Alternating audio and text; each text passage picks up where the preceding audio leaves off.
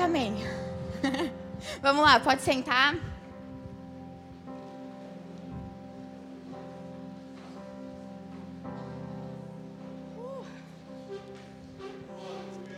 Uau. Gente, que presença gostosa. Meu Deus, meu Deus. Uau. Não sei se vocês estão acostumados com isso, mas não é normal uns ambientes assim já tão bons, sabe? Tão prontinho.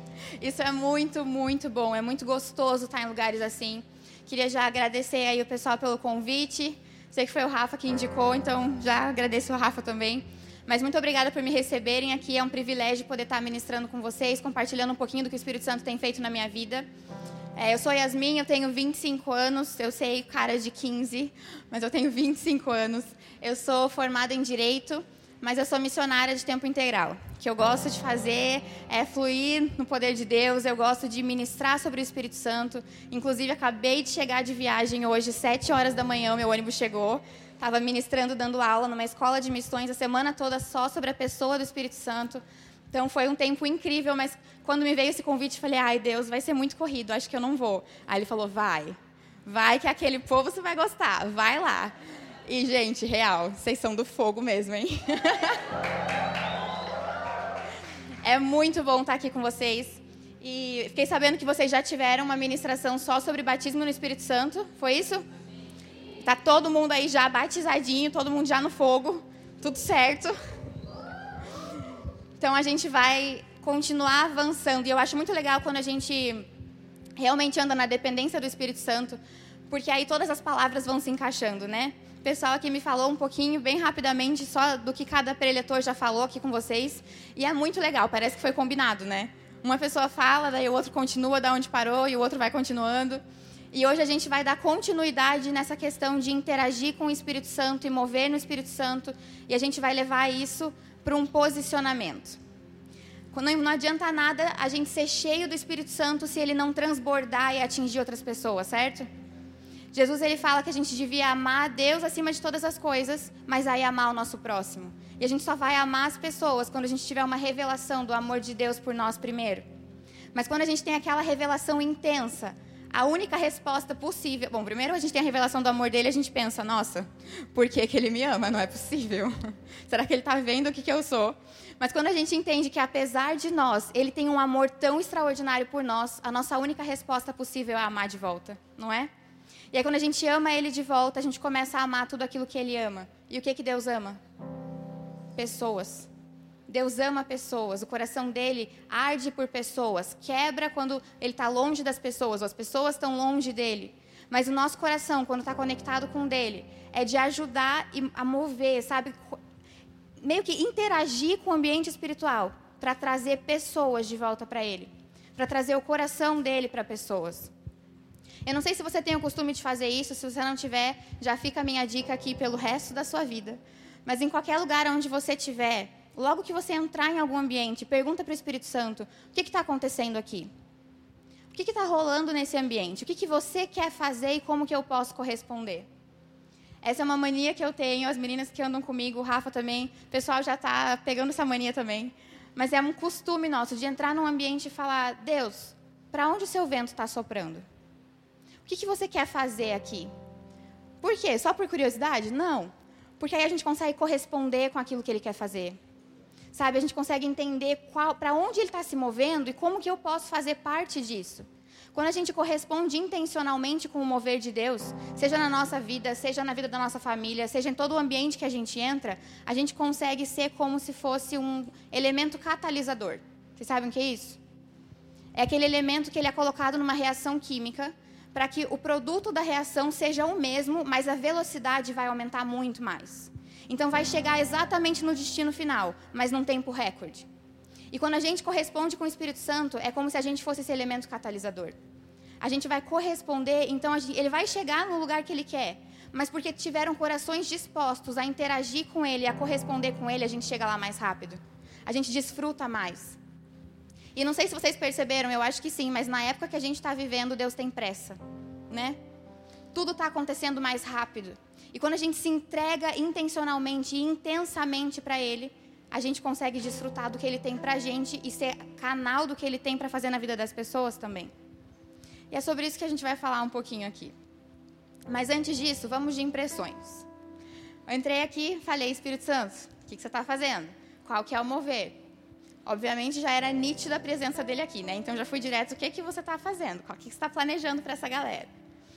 E eu conversei com a Gabi também, a gente tá, a gente pratica muito isso, né, amiga?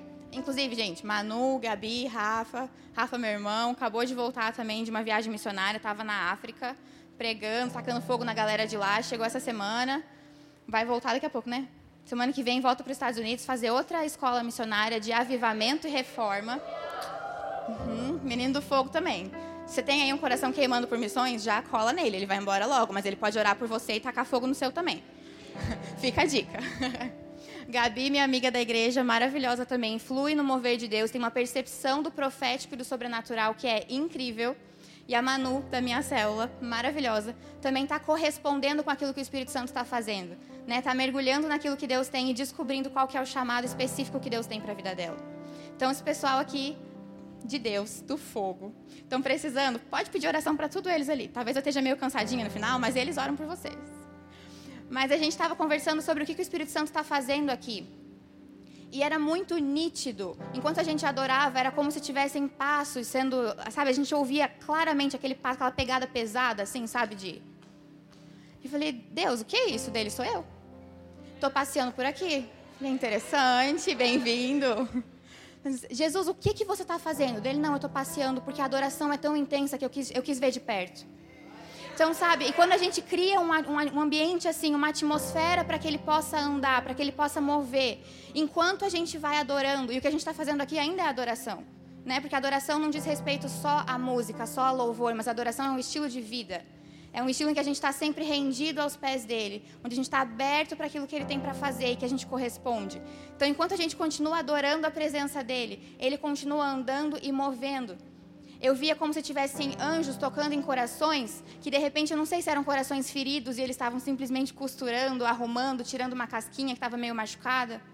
Tinha anjos que estavam mexendo em cabeça de pessoas e eu entendo isso como mudança de mentalidade. Então eu não sei o que, que o Espírito Santo precisa fazer em você, mas eles já estão andando aqui, já tem anjos andando e movendo. E a gente sabe que anjos são mensageiros de Deus, certo? Então quando Deus manda anjos é porque tem, tem um trabalho a ser feito, tem uma mensagem a ser compartilhada. Então, se tem anjos trabalhando aqui, é porque Deus já deu a ordem, vai e faz, eles estão abertos.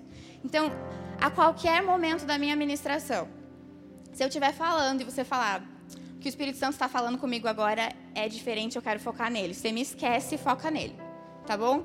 Você pode largar tudo, ora, se quiser ficar de joelho aí, se quiser deitar no chão, rolar, sei lá. Que você quiser fazer, tem liberdade nesse ambiente. A Bíblia fala que onde o Espírito Santo está, tem liberdade. Mas aí é pega um papel, pega uma caneta ou pega seu celular, alguma coisa, e o que você sentir de impressão do Espírito Santo, anota. Esse é o primeiro passo quando a gente quer corresponder com ele. Ah, mas eu não tenho certeza se é o Espírito Santo falando ou se, sei lá, eu vi no caderno da pessoa do lado. Tudo bem, às vezes a gente pega a bênção dos outros também, né? Faz parte, tamo aí. Mas anota qualquer impressão que você sentir que o Espírito Santo está te dando, qualquer coisa, você anota. Aí depois da palavra, na hora durante o almoço, você vai orando e fala: "Deus, se aquilo lá for realmente você falando comigo, estou na dúvida, me confirma". E deixa ele ministrar no seu coração, mas não perde. Qualquer impressão, anota. Beleza? Combinado?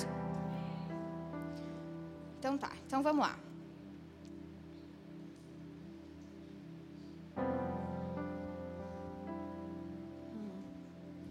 A gente sabe que aqui dentro está um ambiente bem gostoso, um ambiente da glória de Deus. Mas lá fora está um pouco diferente, né? Vocês já perceberam? Obviamente a gente sabe que a gente está vivendo um tempo de pandemia. Mas vocês perceberam o tanto que isso abalou o nosso país e o mundo? Tá uma loucura tudo, né? Coisas que a gente nunca nem imaginou, tipo, vocês que estudam devem estar tá estudando tudo online agora, né? Ou tá voltando? Tá voltando? Aqui tá online ainda. A galera continua na sofrência. Ou, sei lá, fica feliz porque vê aula de pijama, não sei. Não sei se é bom. Mas está tudo diferente. A gente sabe, te teve que mudar nossa rotina. Lá em casa, por exemplo, falei que meus pais são missionários também, né? Então, meu pai, ele viaja todo fim de semana. Desde que eu, desde que eu me conheço por gente, o meu pai viaja nas quintas e volta nas terças, toda semana. E aí começou a pandemia, ele ficou em casa, e no começo a gente, tipo, uau, o pai está em casa, né? Glória a Deus, aleluia, vamos aproveitar. maratona de filme, cinema, tudo. Passou um tempinho, meu Deus, o pai está em casa, eu não sei mais o que fazer.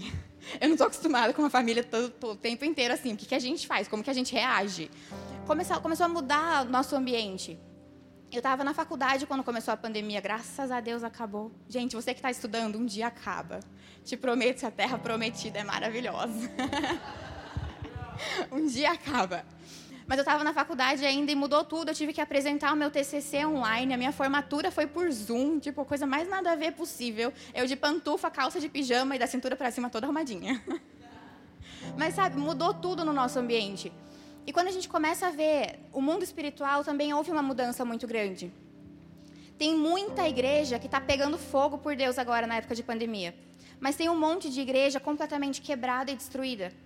O tanto de pessoas que eu encontro por aí que falam: Nossa, muito obrigada por essa palavra de Deus, eu estava quase me desviando.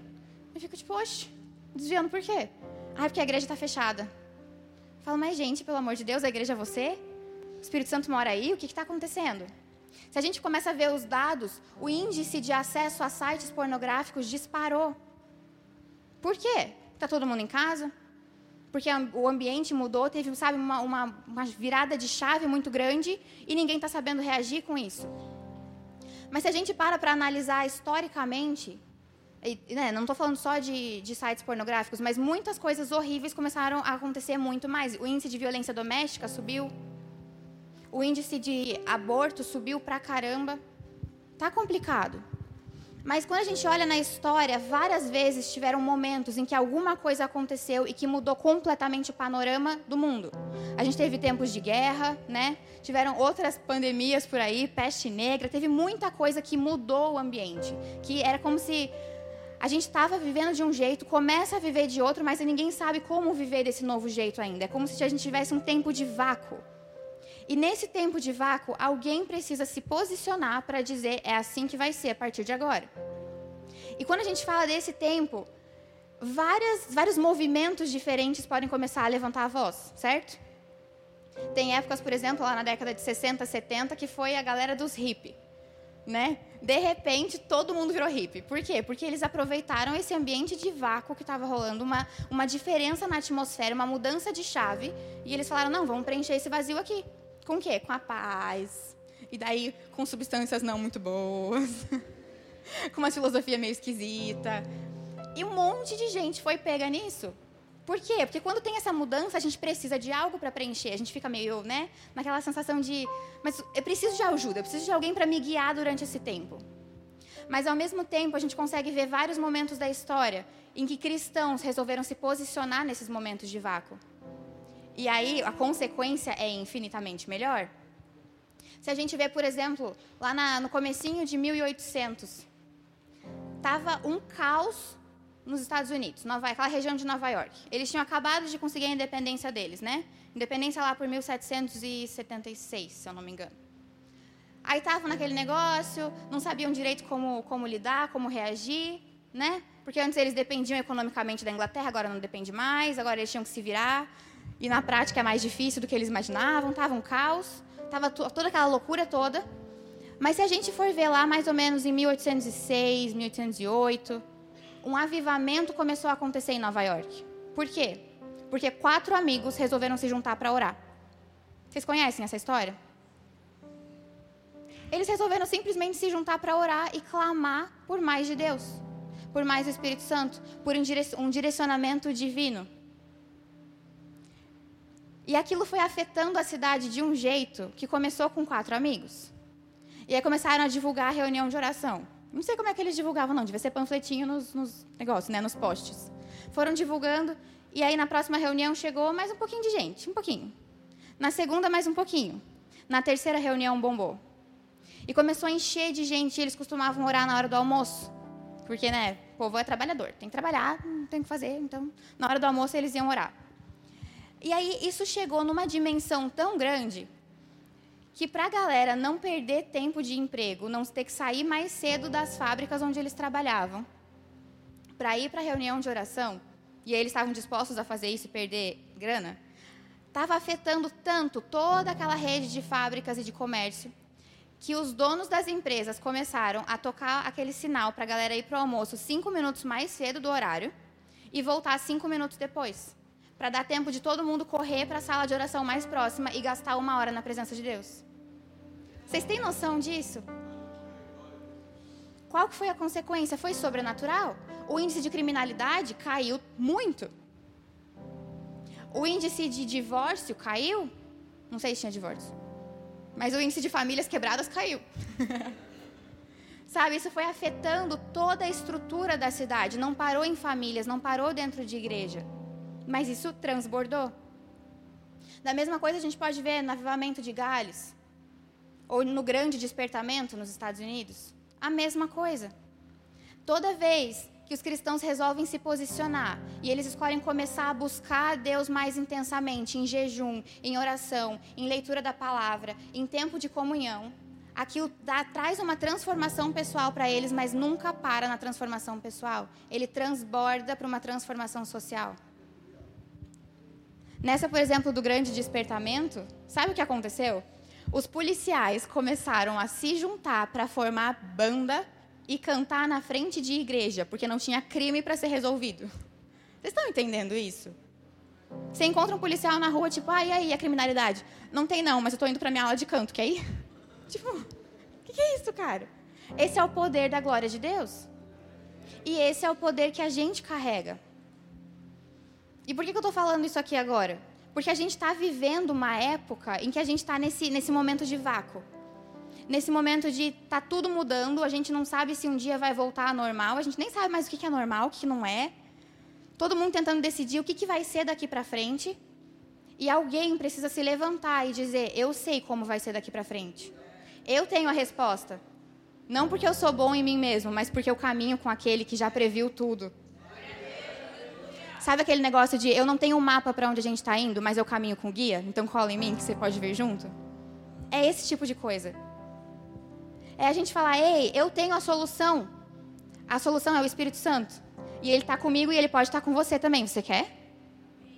E aí a gente começa a manifestar o poder e a glória de Deus o tempo inteiro por todo por onde a gente passa.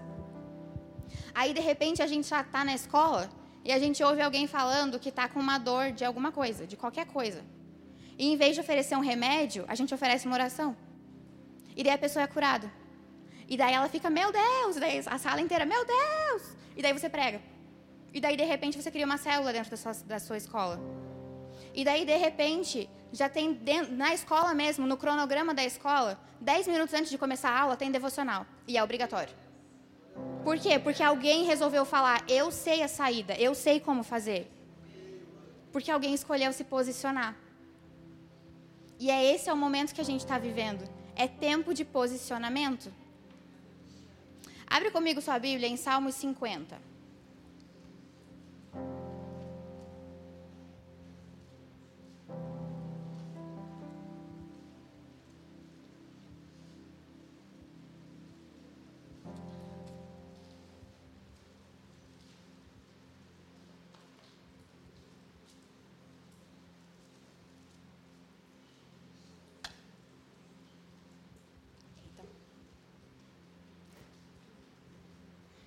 Achou aí Salmo 50?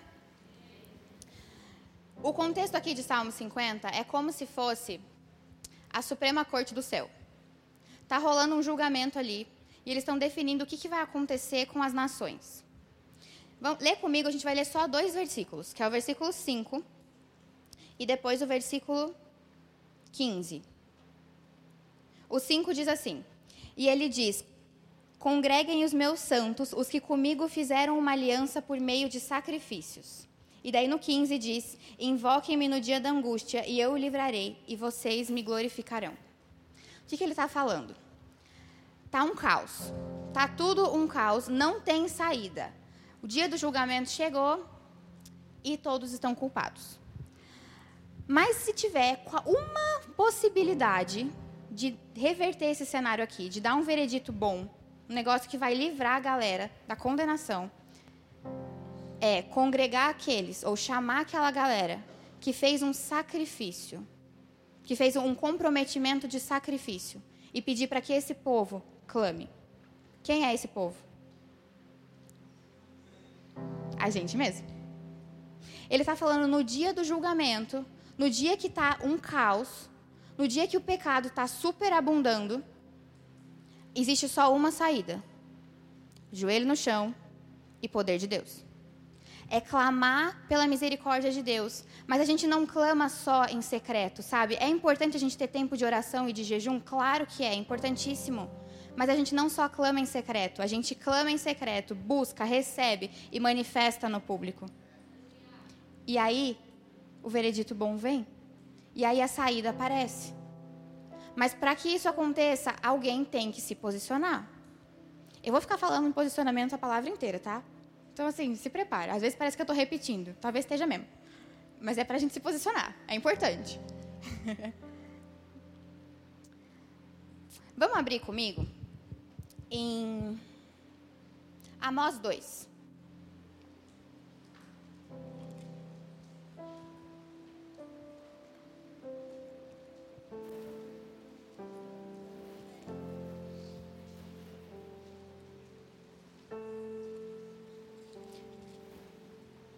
Achou?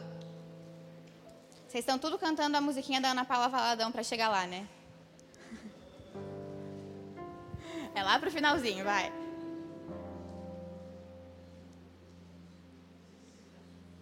Logo depois de Joel.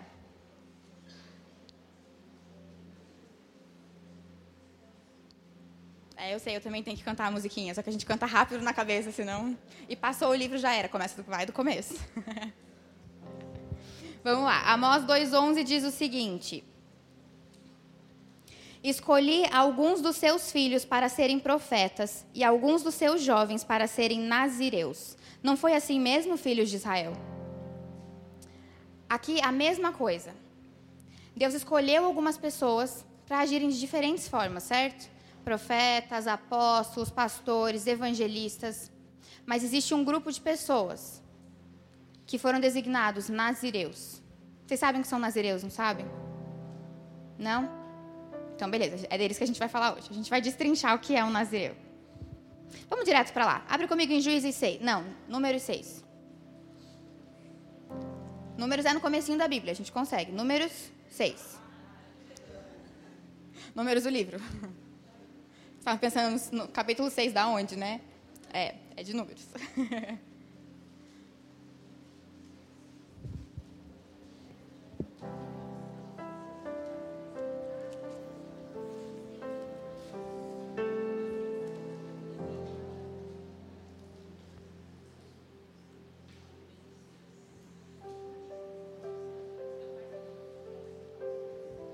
Acharam?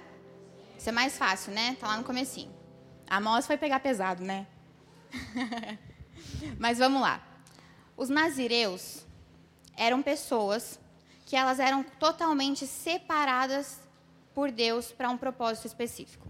Mas a separação delas era um nível intenso de sacrifício, de zelo. Sabe, nazireu literalmente significa aquele que é separado ou que é consagrado. E para ser nazireu, precisava seguir uma série de, de regrinhas, assim. Tinham três princípios importantes no voto de nazireado. A gente tem, por exemplo, Sansão era um nazireu, Samuel foi um nazireu, João Batista foi um nazireu também. E o, o voto de nazireado, ele podia durar por um tempo específico, tipo, sei lá, seis meses, dois meses, um prazo bem certinho, ou podia ser para a vida toda. Esses de vida toda era uma galera um pouco mais, né, hardcore, assim. João Batista foi um desses, por exemplo, que era da vida toda. Mas era um pessoal que falava: eu escolho ser completamente separado. E a gente vai falar sobre eles porque eu acredito que Deus está levantando uma, uma geração de nazireus hoje em dia. Lá no Antigo Testamento, quando Deus levantava os nazireus, é como a gente leu lá em Amós. Ele falava para Israel: Mas no dia da sua luta, eu não levantei nazireus? Por quê? Porque no meio das maiores crises que a, o reino de Israel passou, o nazireu se levantava e aí sobre ele vinha o Espírito Santo de uma forma intensa e eles tinham a vitória na guerra ou na batalha que eles estavam lutando. Era como se fosse quando eles viam um nazireu chegando, a, a mensagem que passava para o povo inteiro era: Deus não, não se esqueceu da gente. Deus está conosco. Olha só, ele até mandou o cara, mandou o nazireu para ajudar a gente. Quando a gente vê João Batista, todo mundo sabe, né, que ele viveu uma vida de sacrifício total, assim. O cara vivia no deserto comendo gafanhoto e mel, pelo amor de Deus. Né? Era um nível bem intenso de, de, de separação, de consagração. E ele fez o quê? Ele estava anunciando a vinda de Cristo. E se a gente para para ouvir o que vários homens de Deus ao redor do mundo estão falando, todos eles entram num, cons num consenso de a volta de Jesus está próxima. Está bem próxima. Vocês creem nisso? Que a gente vai ser a geração dos últimos dias? A gente crê nisso. Então, se a gente está vivendo os últimos dias, o que, que a gente vai fazer? Preparar o caminho para a volta dele e pregar para o maior número de pessoas possível, certo? Porque a gente estava cantando aqui. Jesus, volta. Volta, volta logo, tá difícil, volta. E sim, a gente quer que ele volte. Mas a gente quer que ele volte para a gente ir e levar mais um monte de gente junto. Né? Vamos levar o nosso trenzinho de galera junto para o céu. Então eu acredito que Deus ele está separando uma geração de nazireus, uma geração que entende um comprometimento e um sacrifício com Ele. Às vezes a gente quer viver chamados extraordinários sem ter o sacrifício extraordinário. Não tem como. Porque o nível da sua autoridade só é tão grande quanto o nível do seu sacrifício. Se a gente não se entrega totalmente, a gente não consegue desfrutar da totalidade daquilo que Deus tem pra gente. Então a gente não consegue corresponder totalmente com o chamado que ele tem pra gente, certo? O tema da conferência de vocês é plenitude, certo? E quando a gente fala de plenitude, a primeira coisa que me vem na cabeça é aquele versículo de Jesus falando: Eu vim para que tenham vida e vida em abundância. E eu acredito que são duas coisas totalmente diferentes. Você pode escolher vida. E já é ótimo. O que é vida? É estar em Jesus, né? Ele falou que todo aquele que nele cresce não ia perecer, mas ia ter vida eterna. Então não ia morrer, já está em vida. Ótimo. Está em Jesus, é estar em vida. Mas a gente, tem, a gente pode ir além e escolher ter a vida em abundância. Que é quando a gente está no centro da vontade de Deus. Que não, não é só, por exemplo, abrir mão de pecado. Mas é abrir mão além dos pecados. É abrir mão de qualquer impureza, de qualquer coisa que possa machucar, nem que seja minimamente o nosso relacionamento com o Espírito Santo. Sabe, não é fazer só o que ele mandou fazer, mas é ir além. É escolher ser um servo bom e fiel. É escolher estar sempre exatamente no centro da vontade dele. Isso é vida em abundância. E quando a gente fala de vida em abundância, os nazireus são exemplo disso. Vamos dar uma lida então, lá em número 6. Calma, preciso de luz. Aí. A gente vai ler, eu não sei até onde a gente vai ler, a gente vai lendo, daí eu falo a hora de parar, tá bom? Mas vamos lá. É o momento então que fala do voto do nazireado. No versículo 1 diz assim: E o Senhor disse a Moisés: Fale aos filhos de Israel e diga-lhes: Quando alguém, seja homem ou mulher, fizer o voto especial, o voto de Nazireu, a fim de se consagrar ao Senhor, deverá se abster de vinho e de bebida forte não, não beberá vinagre de vinho, e nem vinagre de bebida forte, e nem tomará o suco de uva, e nem comerá as uvas frescas, e nem as uvas secas. Todos os dias o seu nazireado não comerá nada que venha da videira, desde as sementes até as cascas. Todos os dias do seu voto de nazireado não passará a navalha pela cabeça, até que se cumpram os dias para os quais se consagrou ao Senhor. E santo será, deixando o cabelo crescer livremente todos os dias da sua consagração ao Senhor, não se aproximará de um cadáver. Mesmo que se trate do seu pai ou da sua mãe, ou do seu irmão ou da sua irmã, por eles não se contaminará. E quando morrerem, é, não se contaminará quando morrerem, porque o nazireado do seu Deus está sobre a sua cabeça. Por todos os dias do seu nazireado será santo ao Senhor. Vamos parar aqui. O texto continua e ele vai falando do que aconteceria se eles quebrassem o voto do nazireado, basicamente tinha que fazer um monte de sacrifício e tudo aquilo que eles já tinham feito era tempo perdido, tinha que começar do zero, tinha várias regrinhas ali. Mas ele falou sobre três princípios importantes para quem fosse fazer o voto do nazireado. Então, o primeiro era: não podia beber, certo? Absolutamente nada, nem de vinho, nem de suco de uva, nem a uva fresca, nem a uva seca. Tipo assim, não pensa em uva, fica longe. O segundo era não pode cortar o cabelo. Deixa ele crescer livremente. Imagina naquela época, não tinha nenhum produtinho para ajudar? Complicado, né? E o terceiro era não chegar perto de cadáver. E mesmo se for pai, mãe, morreu, não pode ir lá enterrar. Tem que deixa com Deus. Eram os três pontos importantes. E um ponto aqui que a gente consegue ver também é que ele fala logo no comecinho versículo 2, quando alguém seja homem ou mulher. Ah, na minha Bíblia fala fizer o voto. Mas na outra é, versão que eu estava lendo dizia quem desejar fazer o voto. Então, a primeira coisa que a gente tem que pensar é que é algo que deve ser desejado, que deve vir de você mesmo, não é algo que pode ser imposto, porque se for imposto você não vai conseguir cumprir. Mas é um desejo de servir a Deus e de se santificar e de se consagrar num nível mais intenso. Vamos dar uma olhadinha nesses três uh, itens importantes do nazireado aqui.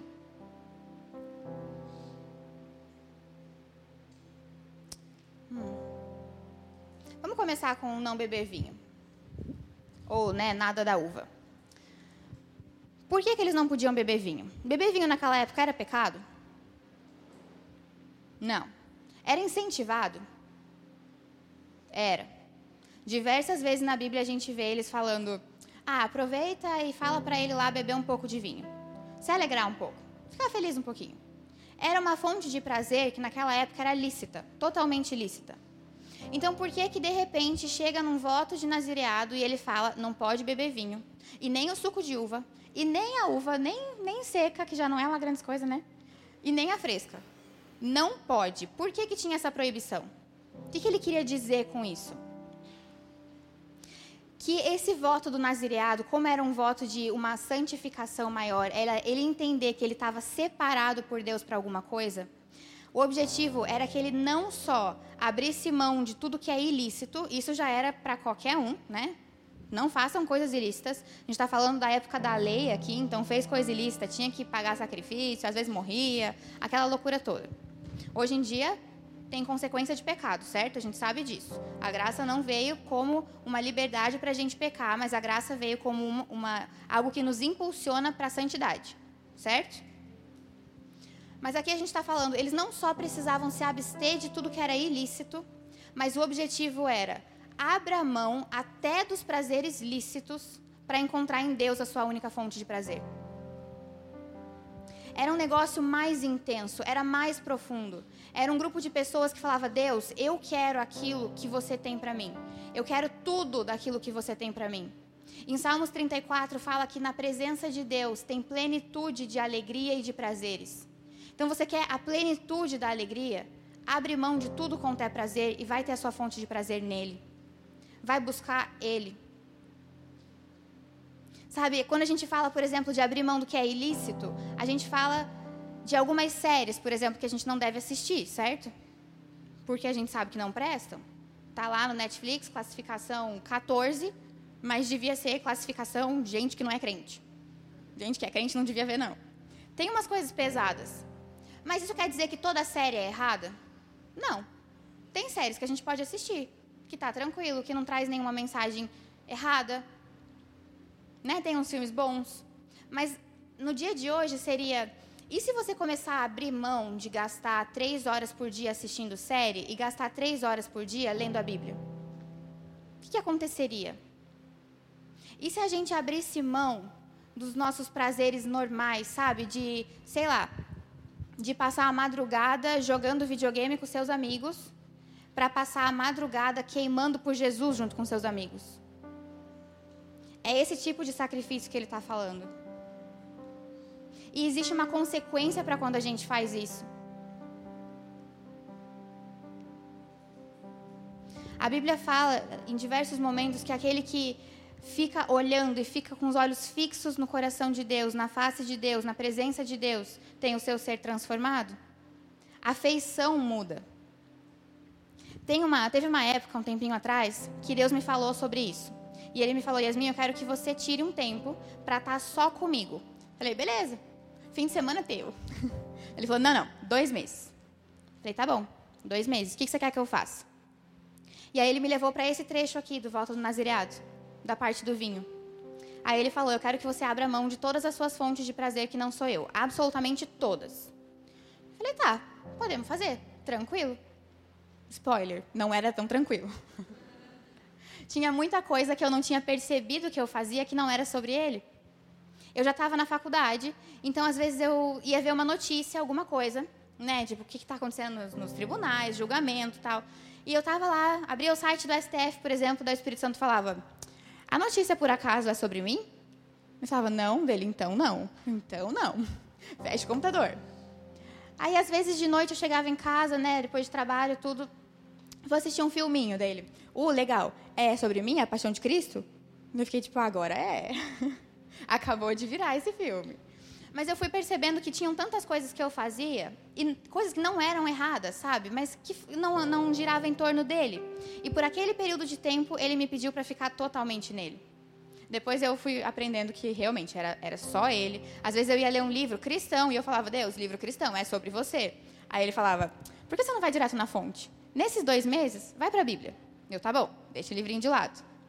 E foi sensacional, ele falou muito comigo. Mas teve uma experiência que me marcou de um jeito eu subi lá onde, onde meu pai trabalhava, no ático da minha casa, e ele estava falando por ligação de vídeo, por FaceTime, com um rapaz lá de Brasília. E estavam conversando, acho que ele estava aconselhando, não me lembro. E eu só passei atrás para pegar uma concordância bíblica dele. E eu só passei. Aí ele, ah, tá aqui o Matheus, dá um oi. Deu, oi, Matheus, tudo bem? Aí o Matheus, o que, que você fez? falei, fiz nada. Não é minha culpa, não sei do que se trata, mas assim, fiz nada. Ele falou, não, você fez alguma coisa. falei, por quê?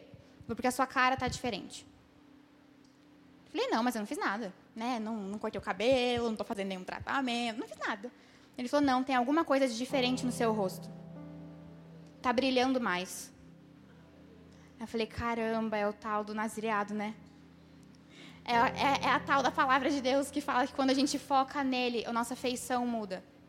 A gente come, é, é, sabe, é bíblico isso. A gente vive esse tipo de coisa. E a gente começa a ser muito mais cheio do Espírito Santo. A gente começa a desenvolver um nível de sensibilidade maior para a voz, voz dele. Ontem, anteontem, não sei, estou confusa. Um desses dias, quando a gente estava ministrando lá em São Paulo, a gente, eu estava dando aula num seminário de evangelismo só sobre o Espírito Santo. E chegou um determinado momento, falei, gente, vamos fazer um jogo. Eu gosto muito de brincar, né? Brincar de ouvir a voz do Espírito Santo, e daí profecia, palavra de conhecimento, cura, tal. Eu chamo de jogos proféticos. Eu falei, vamos fazer um joguinho profético. Vamos falar, vamos buscar em Deus a identidade de cada um. Eu estava falando muito sobre identidade e poder naquele dia. E aí a gente fez um jogo de buscar no Espírito Santo quem ele criou cada pessoa para ser. Sabe? A gente se dividiu em grupos, tal, estava orando.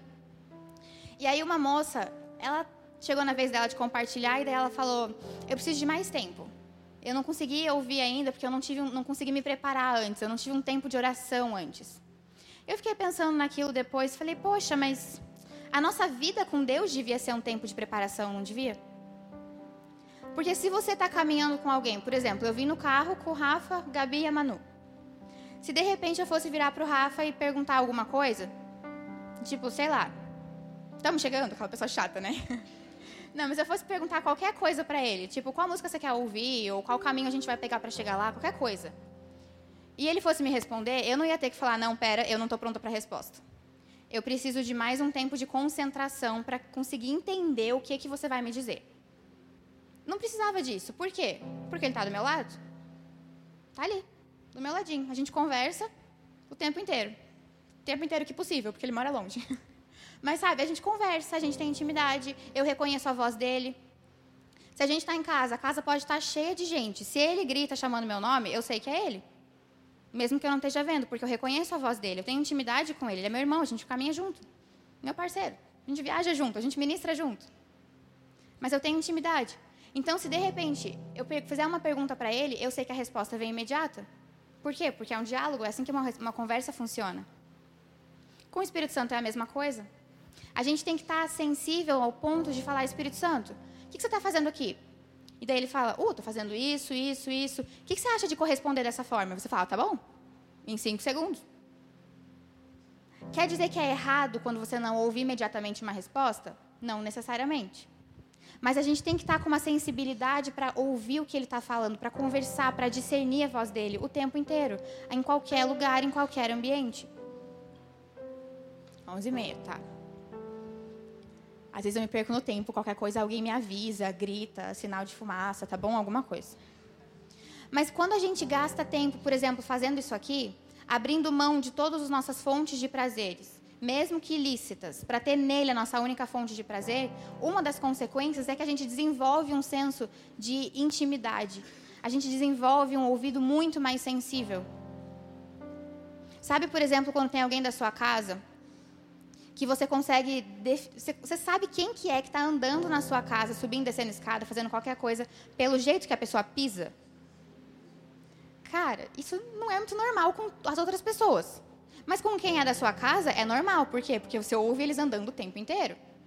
Então chega uma hora que você consegue determinar quem está andando, para onde eles estão indo. Né? Você sabe, é meu pai, ele está vindo em direção ao meu quarto. Então você finge de morto agora. sabe, você sabe o que está acontecendo. Ou tipo, é minha mãe, ela acordou, meu Deus, meu Deus, ufa, foi no banheiro. E você sabe para onde está indo e quem está andando. Por quê? Porque tem intimidade, tem sensibilidade. Quando a gente gasta tempo na presença do Espírito Santo, a gente desenvolve isso com ele. Ai, senti alguma coisa. É o Espírito Santo. O que, que ele falou? Está andando por aqui. De repente a gente está em algum lugar e, hum, senti alguma coisa. O que, que é? Passou um anjo. Passou um anjo? Para quê? É um anjo de cura, está indo lá resolver alguma coisa. Sabe? É sensibilidade à presença de Deus, é sensibilidade ao ambiente profético, é sensibilidade ao reino espiritual. E quando a gente desenvolve essa sensibilidade, a gente consegue entender o que está acontecendo na atmosfera espiritual e traduzir isso para o que a gente vive aqui na Terra. A gente faz daquela verdade a nossa realidade. Por exemplo, tem uma história que eu gosto muito e eu nunca sei onde está. Todo dia, toda vez. Eu não sei se é primeira Reis 6 ou segunda Reis 6 ou 5. Eu acho que é a primeira Reis, não tenho certeza. Mas que a gente tem o profeta e tava dando uma. Aqueles, aqueles momentos de vácuo, né? Tava dando uma, uma treta no reino. E todos os planos do rei caíam por terra. Sempre né, as emboscadas que ele planejava nunca ia para frente, nunca nada funcionava. E ele falou: Não, mas tem alguém nesse reino que está contando os meus planos para os inimigos, não é possível. E daí a galera falou: Tem um profeta, tem um homem de Deus aqui, e é ele que ouve direto da parte de Deus o que está acontecendo e está salvando toda a nação. Aí ele falou: não, isso aqui não dá, não. Pode ir todo o exército aqui lá matar o profeta. Todo mundo, pode matar o profeta. E a galerinha foi, todo o exército para matar o profeta. E aí a Bíblia diz que tava, o profeta estava lá com o seu servo, que a gente não sabe o nome, só chama de servo. E o servo vê aquela situação, todo aquele exército chegando, e ele faz o quê? Entra em pânico, como um bom homem de Deus. não julgamos, né? Quem nunca entrou em pânico? Faz parte, faz parte. Mas ele entra em pânico, ele corre para o profeta e fala: Deu ruim para gente. Vieram matar a gente. Já era, morremos. Foi ótimo servir contigo. Morri. Mas o profeta olha para ele e ele tem uma, um discernimento do ambiente espiritual. Por quê? Porque ele tem relacionamento com Deus. Então ele entendia o que estava acontecendo. Ele não se movia pela realidade do que ele estava enxergando, mas ele deixava que a verdade do céu transformasse a realidade lá. Então o que, que ele fez? Ele falou: Cara, eu sei que você está começando, mas você está andando comigo agora, então você precisa desenvolver sensibilidade. Vou te dar, vou te dar uma colher de chá e vou te mostrar o que é está rolando. E aí a Bíblia diz que os olhos do servo foram abertos e ele começou a ver, em um número muito maior do que o exército que estava lá, um exército de cavaleiros e carruagens de fogo. E enquanto os olhos dele foram abertos e ele viu a realidade celestial que estava acontecendo ali, todo o exército inimigo começou a ficar cego. E a galera não conseguia lutar, não conseguia guerrear e não conseguiram matar o profeta. Mas vocês entendem a diferença? teve uma sensibilidade do que estava acontecendo no mundo espiritual ali. E aí ele correspondeu com aquilo. Mas a gente precisa, em primeiro lugar, desenvolver sensibilidade espiritual com Deus. Não adianta nada a gente, sabe, estar tá disposto a cooperar com o que Deus está fazendo se a gente não consegue entender o que Deus está fazendo. Como é que a gente vai cooperar? Não dá. Como que a gente vai conseguir trazer a realidade de Deus para a terra se a gente não sabe qual é a realidade dele? Como que a gente consegue transformar o ambiente onde a gente anda, se a gente não, não tem acesso à chave de transformação? Fica difícil. Mas quando a gente escolhe, de propósito, sabe? Intencionalmente, abrir mão de coisas que tomam o nosso tempo, que desviam, que desviam o nosso foco, para focar nele, só nele, totalmente nele, a gente vai desenvolvendo esse tipo de coisa. E além disso, a gente vai desenvolvendo um nível de autoridade diferenciado. E aí a gente começa a fluir na terra de uma maneira diferente. E aí aquelas realidades de avivamento que a gente está falando podem ser reais onde a gente mora. Porque a chave do avivamento está aqui. A gente sabe que o avivamento não vem por causa de uma pessoa, mas por causa de pessoas que escolhem e ousam corresponder com o que Deus está fazendo. pessoas que ousam fazer um sacrifício maior. Então, por que, que a gente não está ousando ainda? Está na hora de ousar, está na hora de ir além. E quando a gente fala ainda dessa questão de não beber vinho, tem mais um ponto que eu acho importante, que está lá em Efésios 5,18. Você pode só anotar se quiser. Mas ele fala: não se embebedem com vinho. Mas não para aí. Ele fala: ao invés disso, sejam cheios do Espírito Santo. Então não é só deixar os prazeres que são lícitos e ficar. Deu ruim, não posso ter nenhuma fonte de prazer. Não. Mas é ir correr para Ele, é se encher dele, é deixar que a presença do Espírito Santo, sabe, encha você, transforme você e depois transborde de você.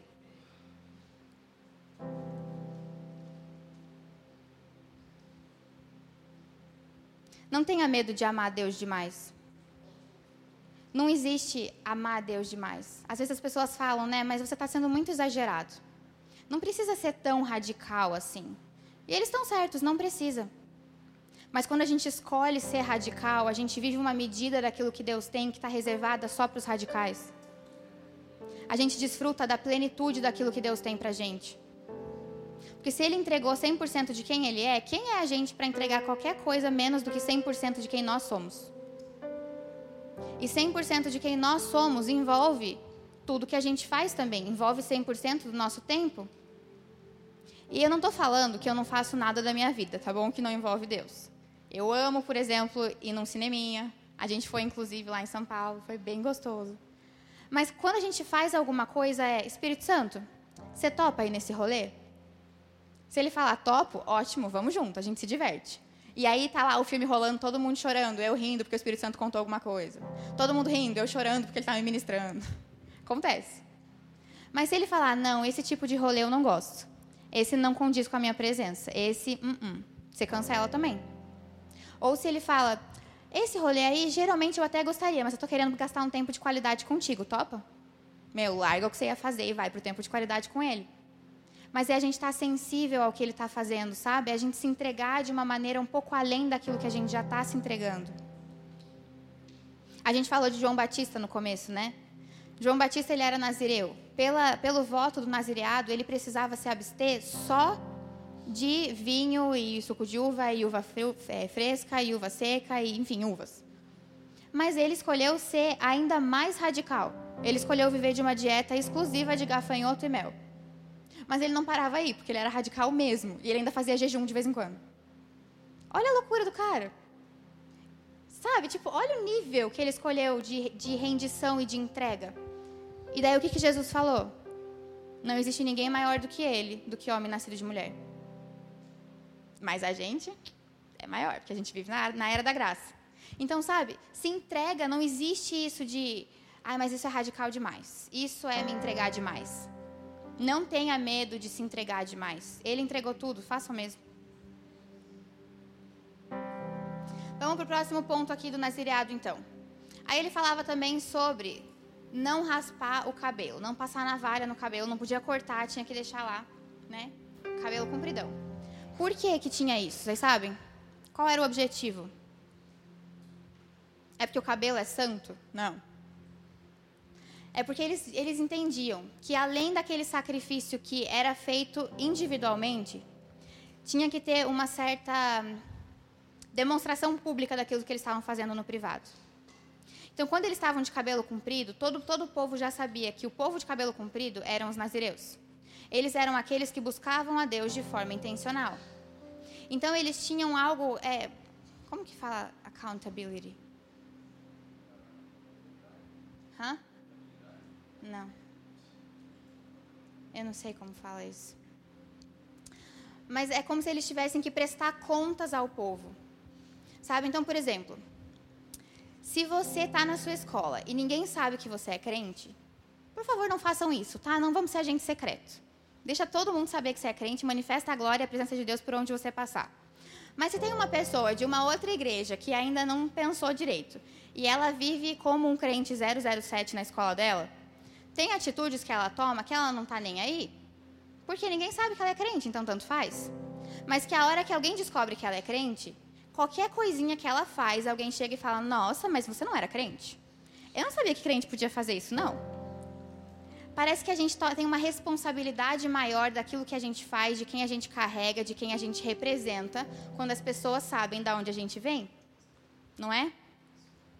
Por isso, por exemplo, que pessoas em posição de liderança, ou pessoas que têm um chamado para a liderança, ou você que está aí, que se vê como líder de alguma coisa, de qualquer coisa, precisa já se posicionar como pessoas de liderança.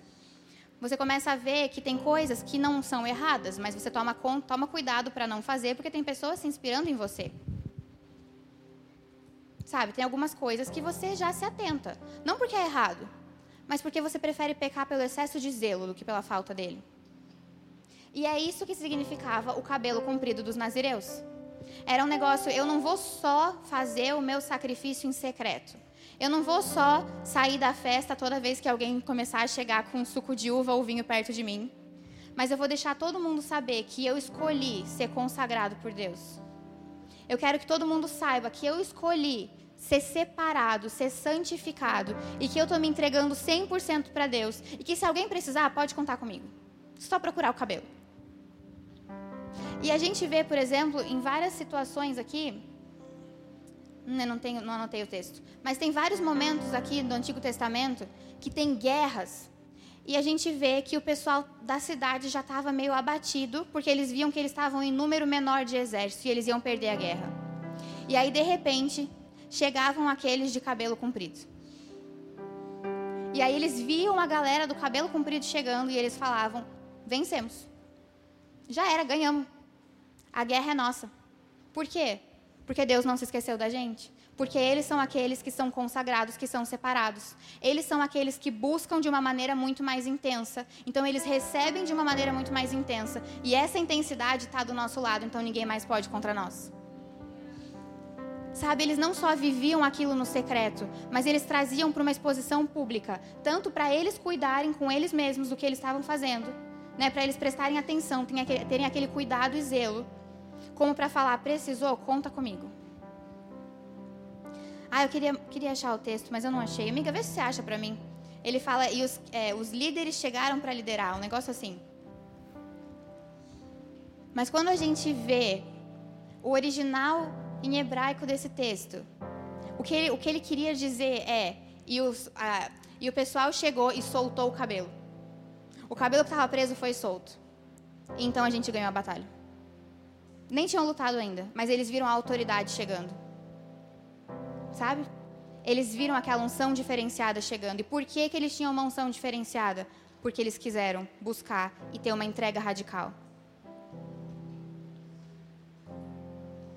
E aquilo que eu falei também, isso vai mudando a nossa aparência, né? A gente se entregar de forma intensa muda a nossa aparência. Em Lamentações 4:7 fala sobre isso. Fala que eles ficavam radiantes de aparência. Por quê? Porque eles habitavam na glória de Deus. Salmos 34:5 também. Mudava algo na aparência, simplesmente por estar na glória de Deus. 2 Coríntios 3,18 diz que nós somos transformados pela glória dele. E essa transformação aparece, ela reflete para alguém. As pessoas conseguem ver a diferença em nós, porque a gente escolheu ser transformado pela glória dele.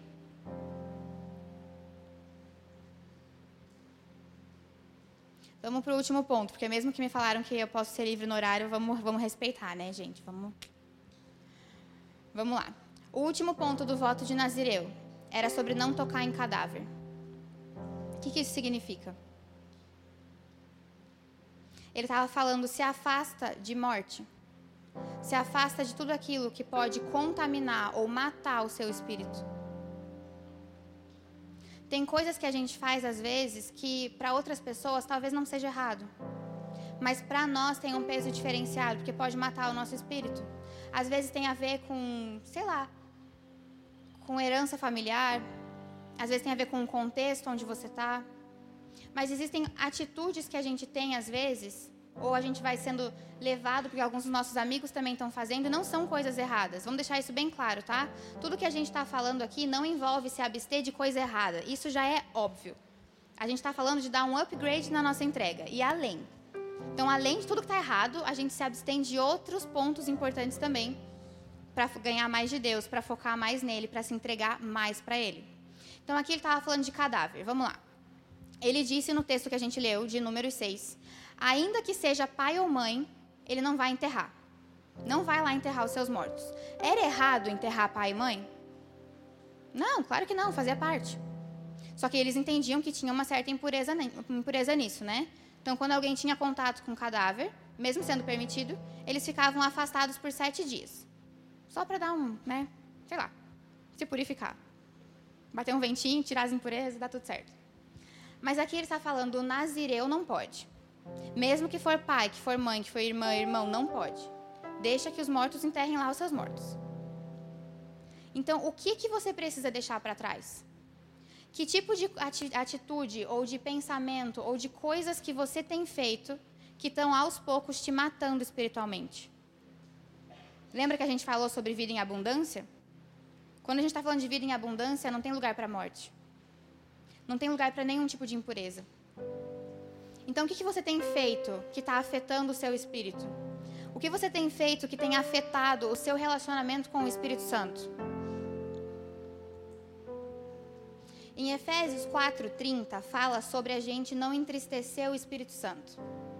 E a palavra que ele usa para entristecer não é tipo, putz, chateei, coitadinho. Quando ele fala não entristeçam o Espírito Santo, ele está falando essa a palavrinha para tristeza é aquela que causa dor e sofrimento profundo. Então, naquele contexto, ele está falando não causem dor e sofrimento profundo no Espírito Santo. Aí a gente pensa, nossa, mas eu não causo essas coisas no Espírito Santo. A gente é best friend, super parceiro. Mas se a gente lê o texto de Efésios 4, do 28 ao 32, mais ou menos, ele fala sobre atitudes que nós temos que causam esse tipo de sensação no Espírito Santo, de dor e sofrimento profundo. Quais são elas? Ira. Alguém aqui vive irado? Não levante sua mão. tipo assim, né? Não vamos expor, tá tudo bem. tudo bem, não, tem que se arrepender. Mas ira causa dor e sofrimento profundo no Espírito Santo? Discórdia causa dor e sofrimento profundo no Espírito Santo? O que é discórdia? Causar intriga no seu grupinho de amigos. E isso geralmente é causado pelo quê? Trabalho em, em, trabalho em grupo na escola. Eu sei, é difícil. Mas se a gente causa intriga, se a gente vive irado, a gente causa dor e sofrimento profundo no Espírito Santo. Se da nossa boca saem palavras torpes. Palavra torpe é o quê? É palavrão? Não necessariamente. Mas são palavras que não condizem com a natureza e o caráter do Espírito Santo. Se a gente tem esse tipo de atitude, a gente já está entristecendo ele. Já está machucando, maculando, manchando o nosso relacionamento com ele. Então, isso aqui são tipos de coisas que é tocar em cadáver.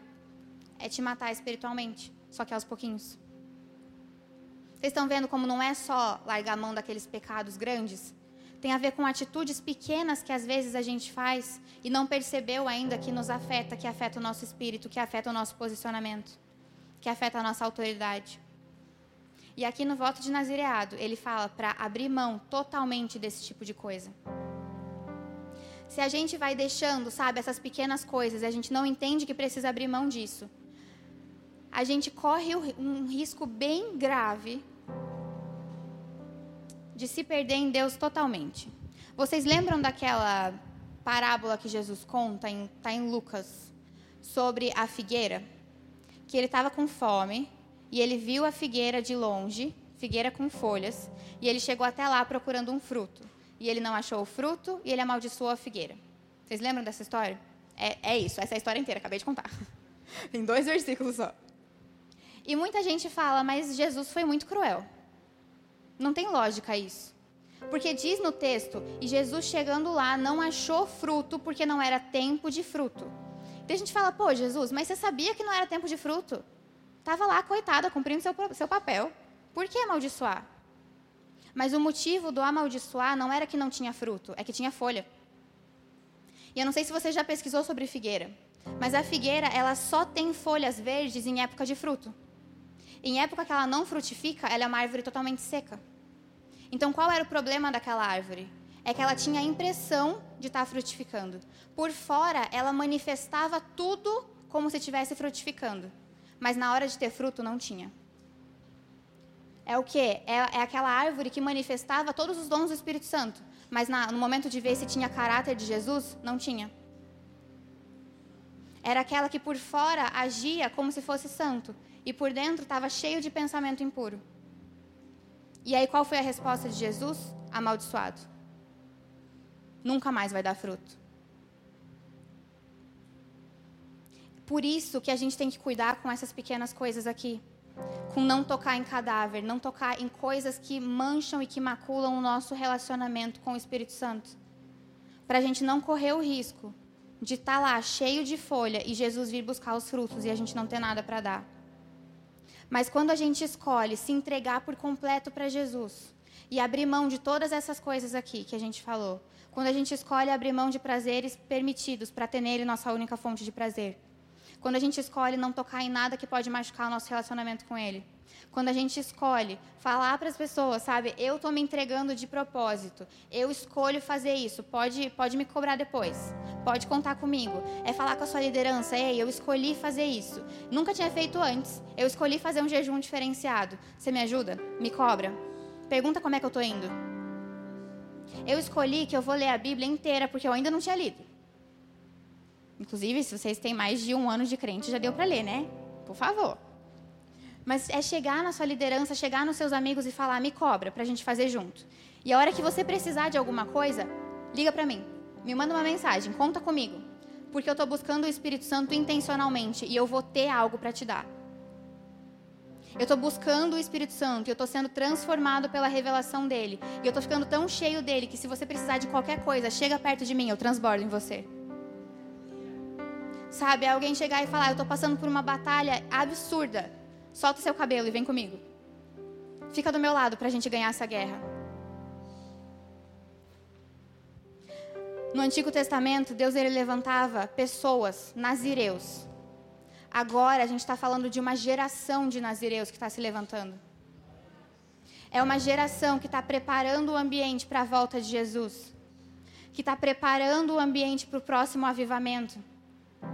Eu não sei quantos de vocês sabem, mas o Brasil tem muitas palavras sobre ser um celeiro de missionários. O que, que é isso?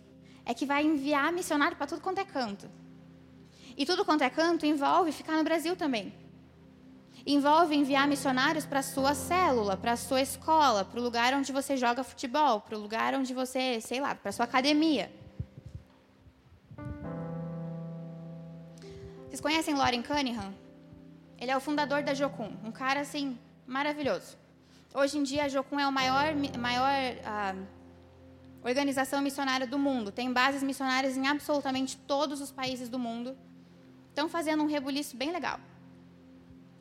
Lauren Cunningham, quando tava, ele estava orando e clamando a Deus pelo próximo avivamento, e ele falava: Deus, quando vai ser o próximo avivamento aqui dos Estados Unidos? Deus falou para ele: próximo avivamento não vai ser nos Estados Unidos, vai ser no Brasil. Aí veio o Billy Graham e começou a orar pela mesma coisa. Deus, me desperta, desperta os jovens americanos para o avivamento. E ele falava, para, não vai, ser, não vai ser aí não. Ora pelos jovens brasileiros, vai vir de lá. Tiveram vários grandes homens de Deus espalhados no mundo todo, com o mesmo entendimento. O próximo grande avivamento vem do Brasil. Aí a minha pergunta para você é: você quer ser espectador ou você quer fazer parte disso? Um avivamento é incrível. A gente ouve as histórias, né, de pessoas que foram transformadas, do poder de Deus que ia arrebatando todo mundo em tudo quanto é canto. Não sei se você já foi numa conferência dessas muito loucas que você sai de lá e vai todo mundo comer fora junto e de repente o restaurante inteiro se converteu. Por quê? Porque estava todo mundo tão cheio que todo mundo transbordou.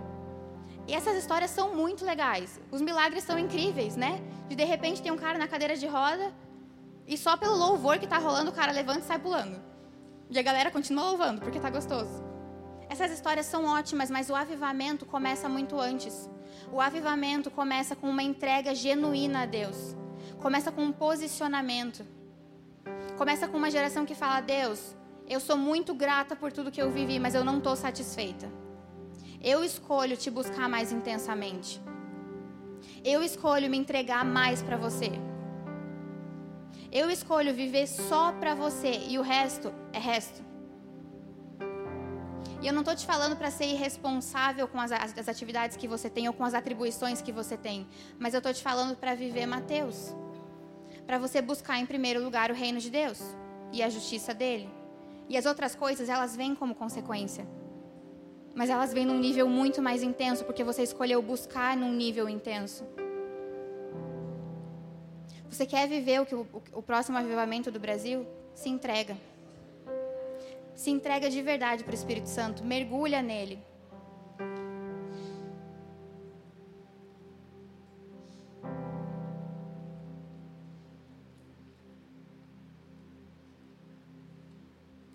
Me dá só um minutinho.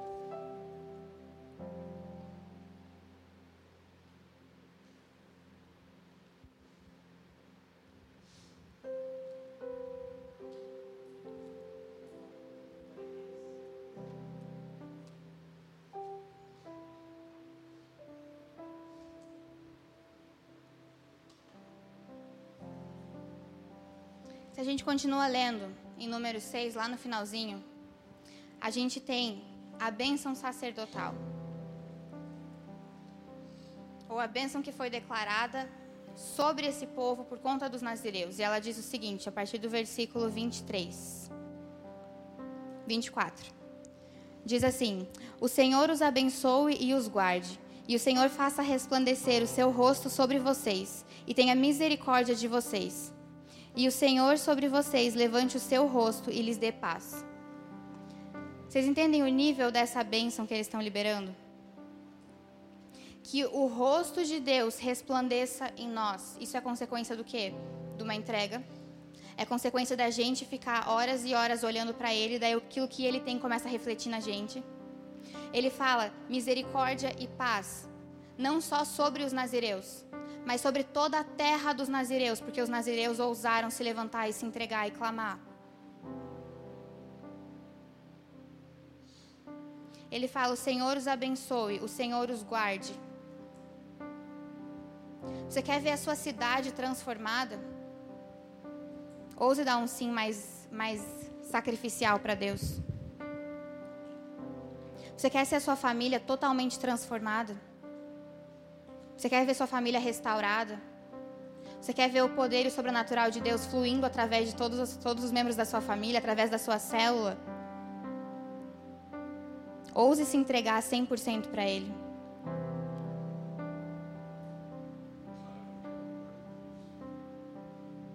Fica em pé no seu lugar, vamos orar um pouquinho.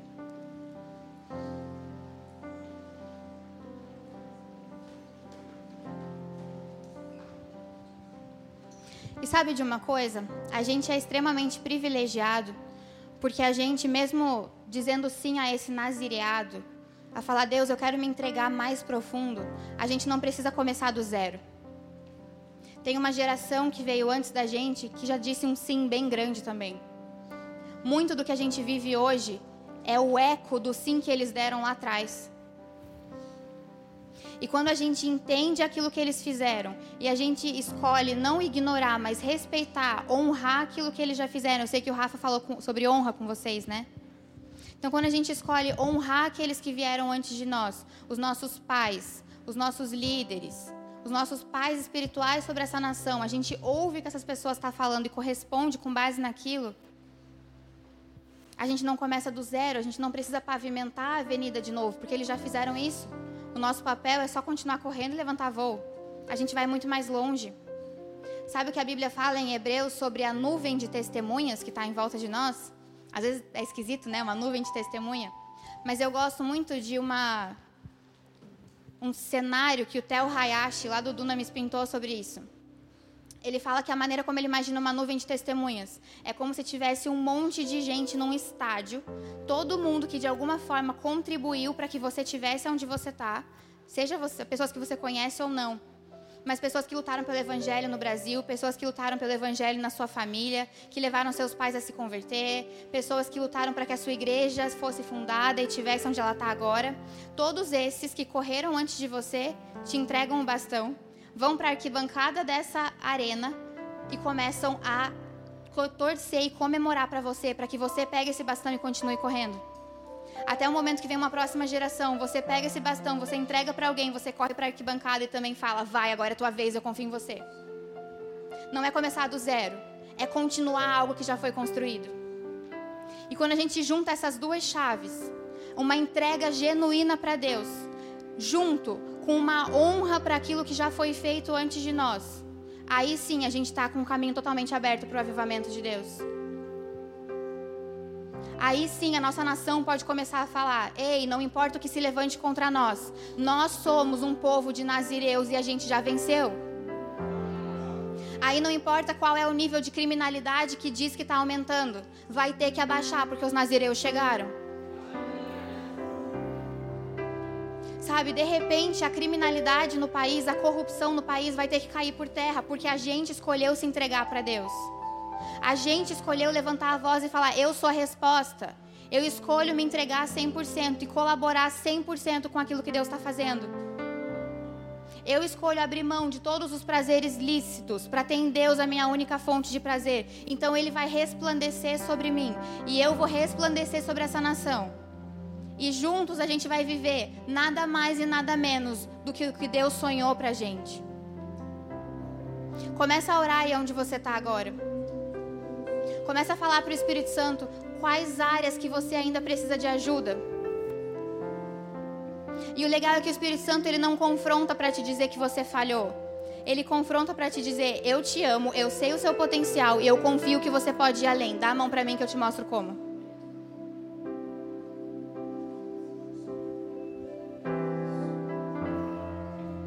Espírito Santo, a gente quer primeiro te pedir perdão pelas coisas que a gente ainda não abandonou e que você já nos disse que a gente devia ter abandonado. Nos perdoa, Espírito Santo, por muitas vezes negligenciar a Sua palavra e negligenciar o chamado que existe sobre a nossa vida. Nos perdoa porque muitas vezes a gente não sabe ter disciplinas espirituais. Nos perdoa porque muitas vezes a gente não sabe remir o nosso tempo. Mas a gente te pede, Deus, que você venha com a sua graça e a sua misericórdia e nos ensine a andar exatamente no jeito que você quer. Nos ensina a andar exatamente como você quer. Espírito Santo, a palavra diz que você é aquele que coloca o querer e o realizar na nossa vida. Obrigada por esses corações que já estão queimando com uma entrega radical e genuína para você. Nos enche de ousadia, Deus, para que a gente possa corresponder com esse chamado da maneira correta. Nos ajuda, Espírito Santo, a abandonar tudo aquilo que não reflete diretamente em você. Nos ajuda a ter você como realmente o centro das nossas vidas. Que tudo que a gente faz, ou que a gente pensa, ou que a gente fale, reflita você, quem você é, qual é a sua natureza, o seu caráter e o seu propósito através da nossa vida. Nos ajuda, Deus, a abandonar todos esses cadáveres que estão por aí. Que a gente não toque em nada que possa trazer morte, nem que seja aos pouquinhos. Mas que a gente tenha a coragem e a ousadia de abandonar tudo isso de uma vez só. De cortar o mal pela raiz. Nos ajuda, Espírito Santo, a ser uma geração que todo mundo vai ver que tem algo diferente em nós. Que quando as pessoas olhem para nós, elas enxerguem você que ao falar com a gente, eles falem, mas não é você que está falando, tem muita sabedoria aí. Que quando a gente começar a falar, seja a sua voz ecoando através da nossa boca. Que por onde a gente andar, Deus, a presença do Seu Espírito Santo vá na nossa frente, atrás de nós e vá transformando os ambientes. Espírito Santo, a gente diz agora que a gente está completamente rendido a Ti. A gente está completamente disponível para aquilo que você quer fazer. A gente se entrega de forma total e completa para você. A gente quer viver uma vida de entrega sacrificial para você, Jesus. A gente quer uma vida de entrega sacrificial. A gente quer uma vida de entrega genuína.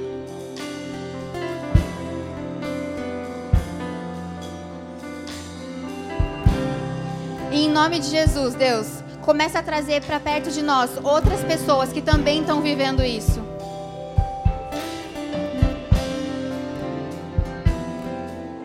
Eu vejo muito nitidamente como se o Espírito Santo ele estivesse começando a colocar sonhos e projetos no coração de alguns de vocês. Ideias que você está pensando, só pensei nisso porque ela deu algum exemplo. Mas eu vejo muito claramente o Espírito, o Espírito Santo falando: essa é uma ideia minha. corresponde. Não é começar pequeno, é começar. A Bíblia fala que aquele que é fiel no pouco vai ser colocado sobre muito. Isso não é só para finanças, isso é para tudo. Deus te deu um projeto, começa, começa no pequeno. De repente ele começa a trazer mais pessoas que têm o coração queimando pela mesma coisa.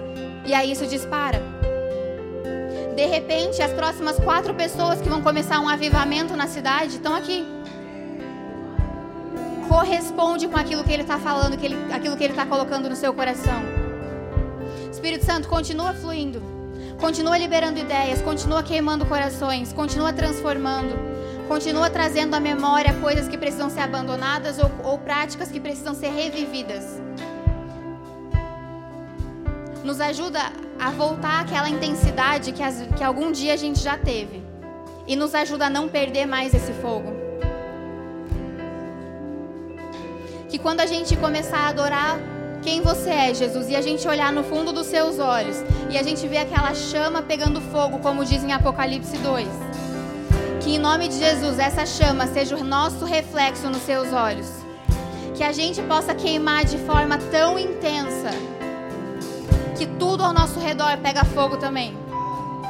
Que aquilo que é bom pega fogo por você, que aquilo que não é bom pega fogo e é destruído. Mas que a gente possa ser chamas andantes por aí, chamas ambulantes da Sua presença. Em nome de Jesus.